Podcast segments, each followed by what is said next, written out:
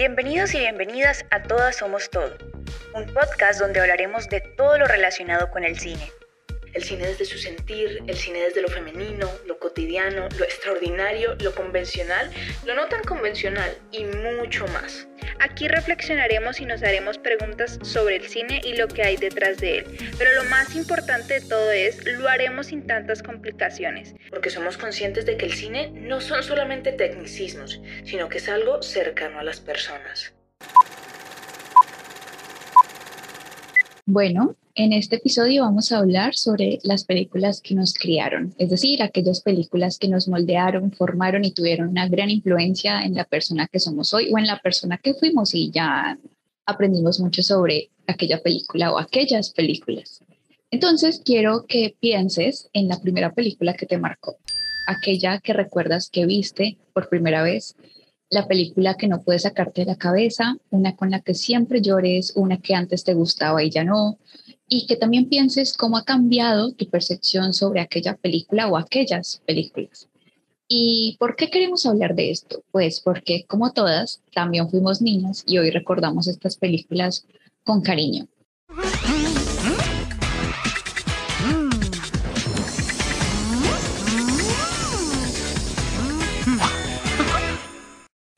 Así que para empezar a hablar, cuéntanos primero, Caro Paz, ¿Cuál fue aquella película que te marcó en tu infancia? ¿Qué recuerdas sobre ella? ¿Qué aprendiste de ella? ¿Por qué te gustaba tanto? Bueno, pues realmente la película que además de ser mi favorita es con la que me genera como una especie como de vacío pero felicidad como por el mensaje que deja y esta es Wally.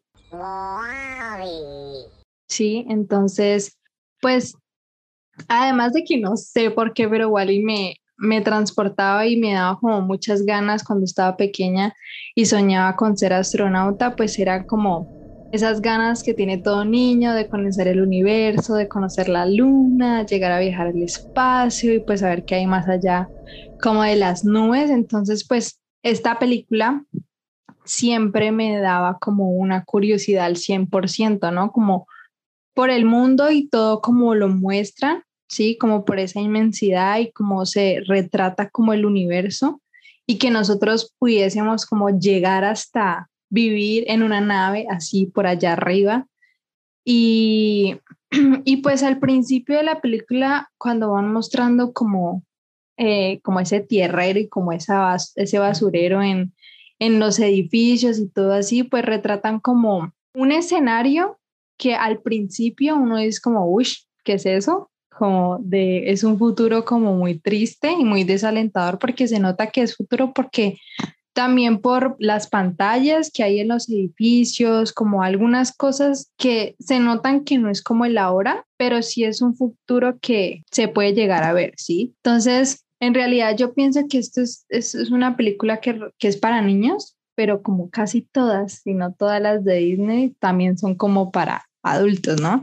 Entonces, yo lo que veía en esa película era que planteaban como un, un, planeta Tierra de pura basura, ¿sí? Que cada vez como que se iba dejando en generación tras generación, sí, como mucha basura, los desperdicios de cada persona y estaban llegando al final en que nadie estaba viviendo ahí, entonces era como que, ¿por qué?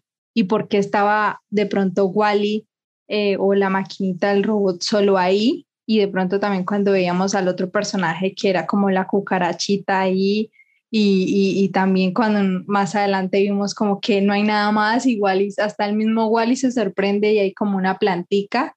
Entonces como que todos esos temas que son tal vez como trascendentales, pero para uno o para una como niña eran como, uy, que todo eso es como demasiado, ¿no? Es como un voltaje, ¿no?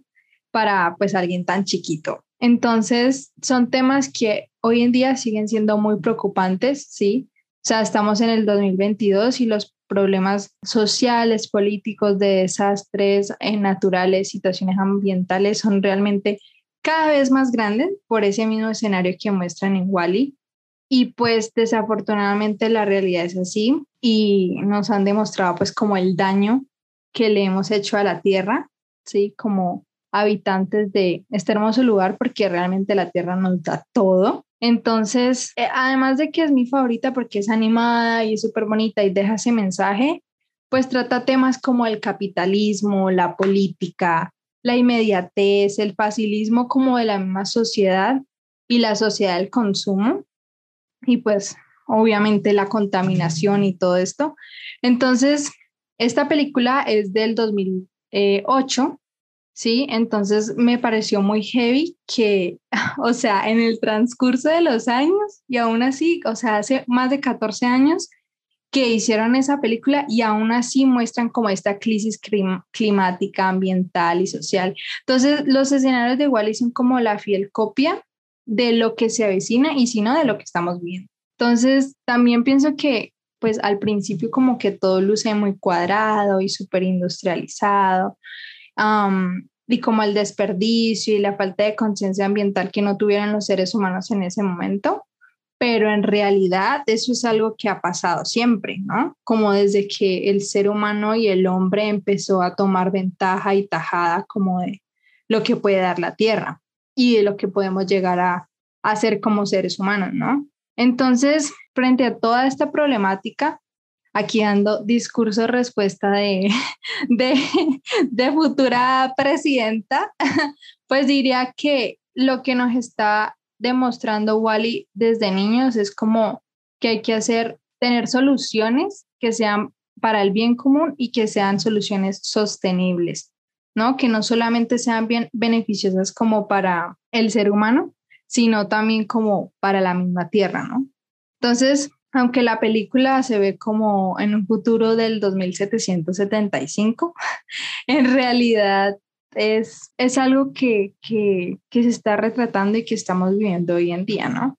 Entonces, pues bueno, ya hablé un poquito más como del escenario, como de cómo es este mensaje que nos da la película, pero ahorita quisiera hablar de y quisiera contarles lo que sentí cuando vi la primera vez a Wally, sí, que fue como wow, o sea, como un robot, o sea, como una especie como de androide y que como que pueden estar ahí o respirar ese mismo aire porque es que a veces el robot mismo pareciera que fuera un ser humano porque como se sorprendía de la plantica cuando, cuando pisó la cucarachita y fue como que se asustó, entonces me gustó mucho como el desarrollo del personaje, como si sintiera más que un ser humano real, ¿no? Entonces, pues me pareció grandioso como el sentir que le dan ese personaje y eh, me pareció muy chévere como algunos planos en el que en el que se veía como lo que significaba Wally y que era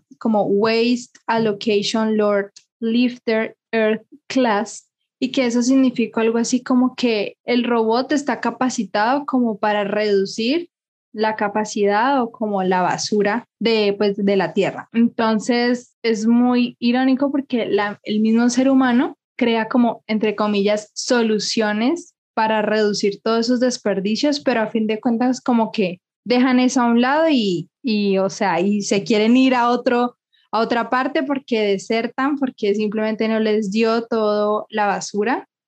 Y entonces llegan a este crucero, ¿no? Que se llama el Axioma y la promesa que tenían ellos eran como pasar cinco años, no más, entre comillas, cinco años en el crucero con todas las comodidades posibles atendidos por personal autómata que pues eran robots también y, lo hacían, o sea, la promesa de venta y lo que hacían era como que todo iba a ser más divertida, ¿no? Entonces, eso me parece súper increíble, como el valor que le daban a las cosas cuando lo más importante era cuidar donde ya estaban, ¿no?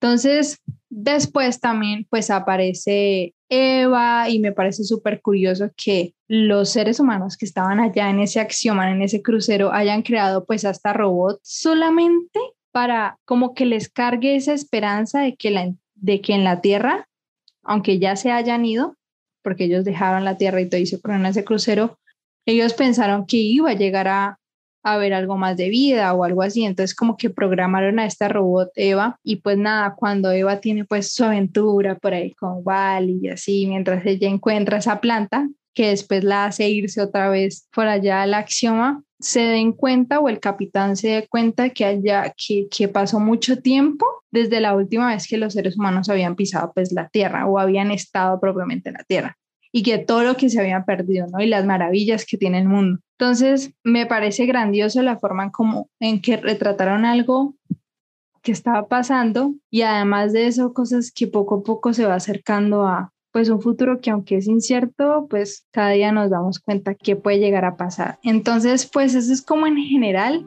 lo que pienso, porque me gusta esta película.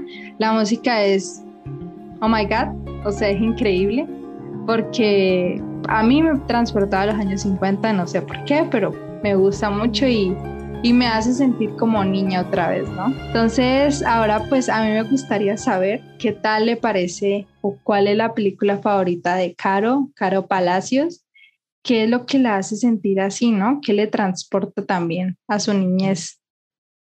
Bueno, Caro, primero me parece importante decir que la película que escogiste, o sea, es maravillosa y yo siento que por un buen motivo es tu película favorita. Yo siento que a todos nos dio como muy, muy bonitas impresiones la primera vez que la vimos, porque retrata como estos sentimientos contrariados respecto a lo que estamos haciendo con nuestro planeta y que no es tan distante de lo que podría realmente pasar acorde con lo que vemos en la película. Entonces, eso me parece muy valioso. Gracias por, por compartirlo, la verdad, porque digamos que nos pone un poquito en contexto de que estas películas no solamente están ahí para entretenernos, sino que están ahí también para darnos un mensaje, para hacernos conscientes de todo lo que estamos haciendo por nuestro planeta y también en contra de él.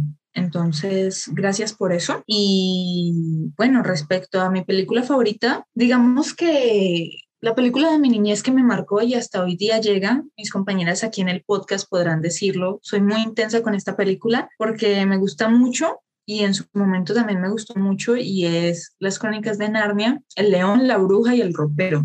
¡Por Narnia! ¡Y por es un título bien largo, pero digamos que vale la pena y yo siento que con toda la propiedad del caso se puede abordar, dado que es una película mágica. Cada uno de sus aspectos y cada uno de sus personajes son maravillosos y yo tenía mucho miedo al hacer esta actividad de ver la película de nuevo y que no me gustara como me gustó en un principio, que hubiese perdido la magia pero es básicamente todo lo contrario, porque la película en sí misma retrata cosas maravillosas que lo llevan a uno a transportarse y a recordar lo que vivía cuando era niño. El poder de la imaginación, el poder de la magia, el poder de creer, el poder de soñar, son cualidades muy bonitas que uno puede encontrar en los personajes. Y esto es algo que a mí me impactó muchísimo después de la segunda visualización. Y ahora el spoiler alert, siento que no puede faltar como que digamos que en este podcast vamos a dar muchos spoilers porque para indagar en las películas como se debe necesitamos hablar detalle y detalle. Entonces, em, digamos que una de las cosas que más me gustó y que me permitió revivir el amor que siento por Narnia es lo bien que está hecha y digamos la forma en que se cuenta su historia, cómo está escrito el guion, me encanta cómo la reina Yadis soborna a Edmund con las golosinas. A mí me encantaba la idea de probar esas golosinas alguna vez en la vida. También me encanté con la idea de que Lucy fue la primera que entra al ropero y ahí es donde descubre ese mundo mágico, a sorprenderme cuando Aslan revive de la mesa de piedra, que eso era prácticamente imposible, también a sentir mucha impresión por la forma en cómo lo asesinan y también el hecho de cómo Narnia, después de 100 años de invierno, vuelve a la primavera. Y todos estos elementos van conectando una historia que me parece que tiene muchísimos, muchísimos elementos.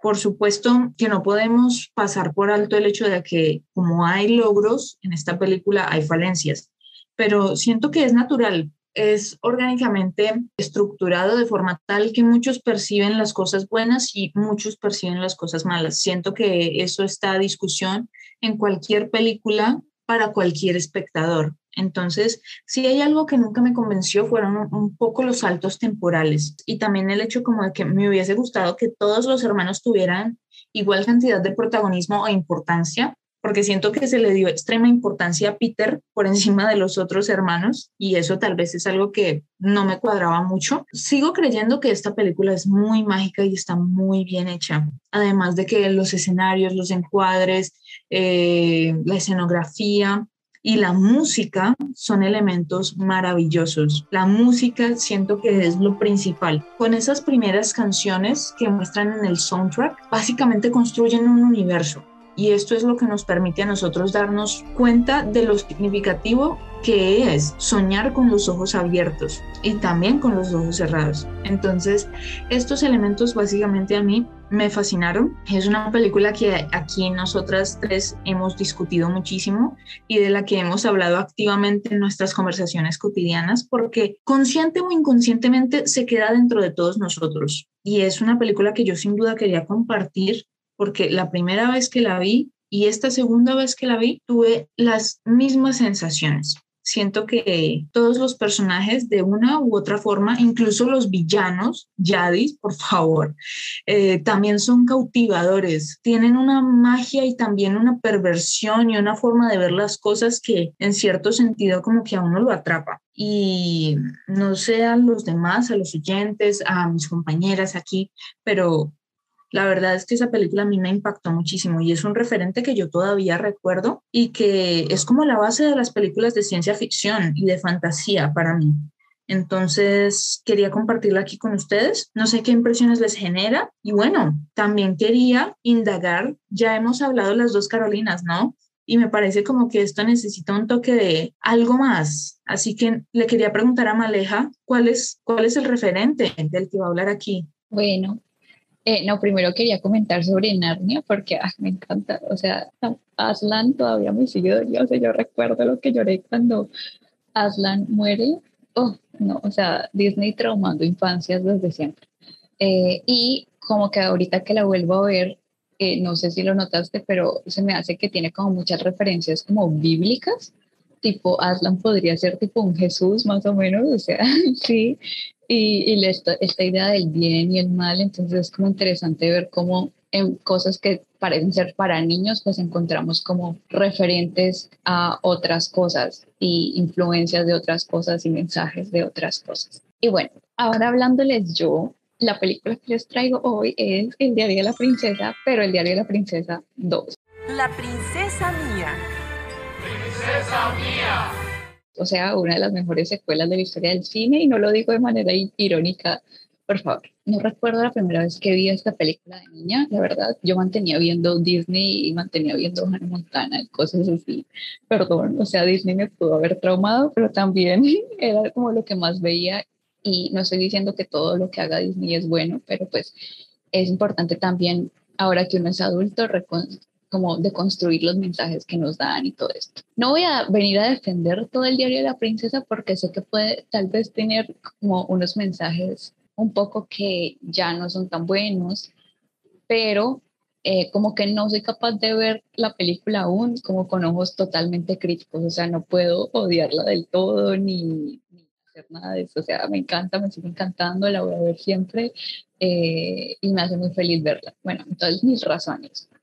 Primero, que la historia ocurre en Genovia, o sea, por fin vemos ese lugar que tanto nos hizo como fantasear desde la primera película. Y pues como que esto de las princesas, eh, pues es muy Disney, obviamente, eh, pero digamos que las princesas, digamos en las monarquías, no, no hacen como nada, no gobiernan ni nada, sino que están ahí como acompañando, entonces es interesante ver cómo ella qué le iban a poner a hacer y cómo iba a ser su aventura y también me parece importante que en la película inicia con ella graduándose de la universidad. O sea, no es como que así ah, soy princesa y ya vida solucionada, sino que pues vemos que realmente, o sea, sí tiene un montón de privilegios solo porque es princesa, pero, pero como que realmente siguen enfocando esto de la educación y que eh, tratan de demostrar a ella como alguien que realmente se está formando y que quiere como gobernar bien, o sea, como que vemos que ella no se pone en esta postura de ser solo el adorno ahí, la princesa como adorno, sino que es como que realmente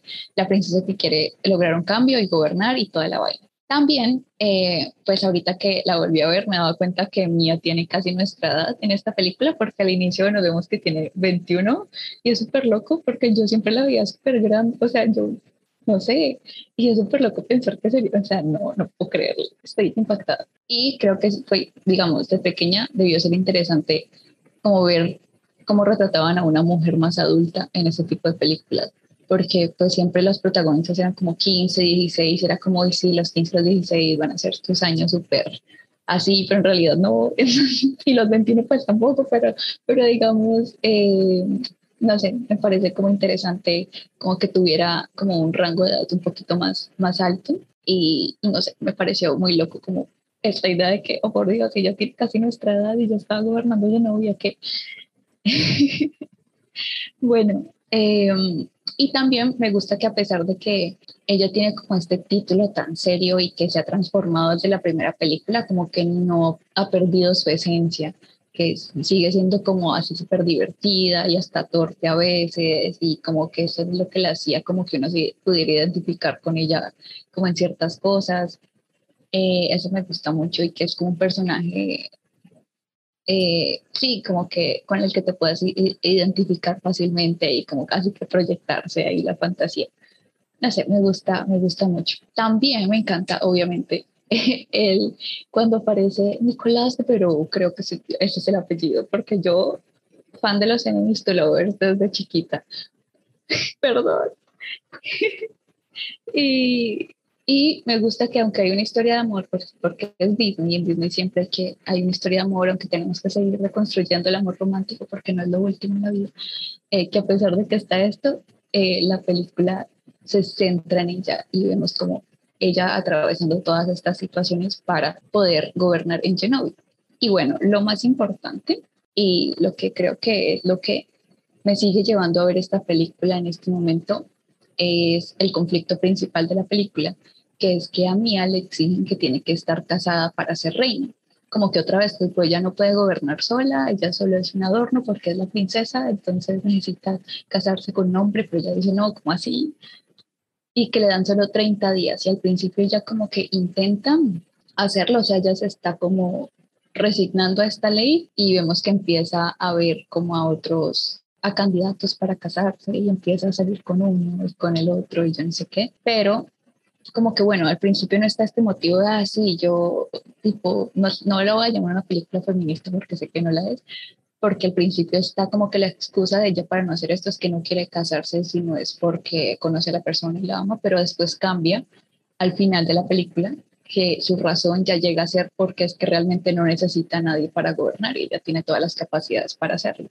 Entonces, no sé, esto me, esto me gusta, me sigue gustando hoy en día y creo que tuvo mucho que ver como en mi percepción ahora de las cosas y como que esta idea de así más mujeres liderando el mundo y todo esto, o sea, eso siempre me pareció como positivo, eh, como que ya logra cambiar las leyes eh, y que los, digamos, los villanos o los antagonistas en la película nunca es otra mujer o nunca la vemos a ella compitiendo con otra porque tiene celos ni nada, sino que es el mismo sistema y son los mismos, digamos, el Parlamento, este es el Parlamento, el Congreso, bueno, los que toman las decisiones son todos hombres también. Y el villano, el, el tío de Nicolás, eh, también es hombre, o sea, es como el sistema y el sistema, todos hombres, el sistema patriarcal. Entonces, sí, o sea, como que eso, o sea, si le damos una lectura desde esa postura, es re interesante, no sé, y también que al final ella también logra que en el Parlamento participen mujeres, que vemos que la que siempre acompañaba a la abuela hace parte y se pone la peluca esta. Entonces, sí, como que, no sé, el final me parece esperanzador y pues obvio súper utópico, pero tipo, como que te dice que las cosas pueden ser mejores y que el sistema tipo se puede cambiar y como que Genovia sería, o sea, si pienso en cómo estaría Genovia hoy en día, es como que sería este país súper progresista, súper de todo. Pero bueno, no sé, creo que se le puede dar una lectura positiva a la película y me sigue encantando, me sigue pareciendo como súper divertida. No sé si es como para que los niños de ahora lo vean, porque no sé si la lectura de una, una niña chiquita pues vaya a ser como la misma que no tiene ahora ya viéndola con ojos de adulta. Pero sí, o sea, estoy feliz de haber crecido con una película así y con un personaje como Mía. Y bueno, como que lo más importante es como que la película permite soñar e imaginar como un futuro mejor en donde eh, como que si seguimos como en lo que creemos, de pronto se puede hacer un cambio. Y bueno, hay muchas otras como detalles que me gustan, pero creo que eso es como en general eh, la idea y la película que me encanta y que me marcó mucho. Y, y esta película, además de que al principio como que nos, que todo ese tema de Genovia, o sea, eso, ese, ese, ese, ese lugar imaginario, o sea, creo que a todos nos hace como como creer que sí existe, que es posible, que vamos a ir y que lo queremos visitar. Eh, que a propósito, mientras hablabas, Male, eh, me puse a buscar si existe Genovia o no, y dice que es un estado europeo, pero ficticio, y dice que es entre Italia y Francia. O sea, me encanta cómo los escritores se pusieron de creativos para hacerle creer a uno toda esta historia y que el reino y que la gente, o sea, me encanta. Y también debo aclarar, solamente mencionar que mi actriz favorita es ella misma, Anne Hathaway, me encanta. Entonces, la verdad es que sí, estas tres películas están súper buenas. Me encanta como que, como que las tres son ficticias o como que tratan un tema, temas como, como que obviamente no pasan en la vida real porque son películas por eso, pero igual, igual nos acercan a muchos temas sociales, políticos, de la mujer, ambientales, o sea, como niños también, de que, de que puede llegar a pasar y qué pasa y que actualmente está pasando, y valga la redundancia. Entonces, como que está súper chévere eso. Espero que les haya gustado mucho este episodio. Sí, nos pueden seguir en redes sociales. Estamos como arroba todas somos todo. Y pues nada, muchas gracias por escucharnos. No sé si... que también nos eh, cuenten tus películas que los marcaron infancia. Sí, por favor déjenos saber cuáles fueron sus películas favoritas que les marcaron en la infancia. Comenten, compartan si les gustó y cuéntenos qué otros temas les gustaría que tratáramos en futuros episodios. Chao. Bye. Chao.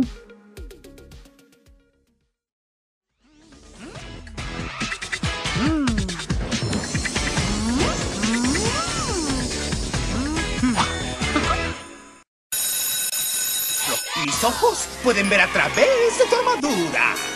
Hoy no es mi día, voy muy atrasada y mi zapato dónde quedó. Como el agua y aceite son para ti, señor Bigotes. Siempre están a punto de explotar. ¿Cómo dices que le dijiste? Para ti, señor Bigotes. La princesa mía. Princesa mía. Canta conmigo, Paolo. Durante largo Cuídate, Wazowski. Creo que lo hace de lujo. Cuidadito. jamás será igual. En la casa blanca está. En la casa está. Ya llegué.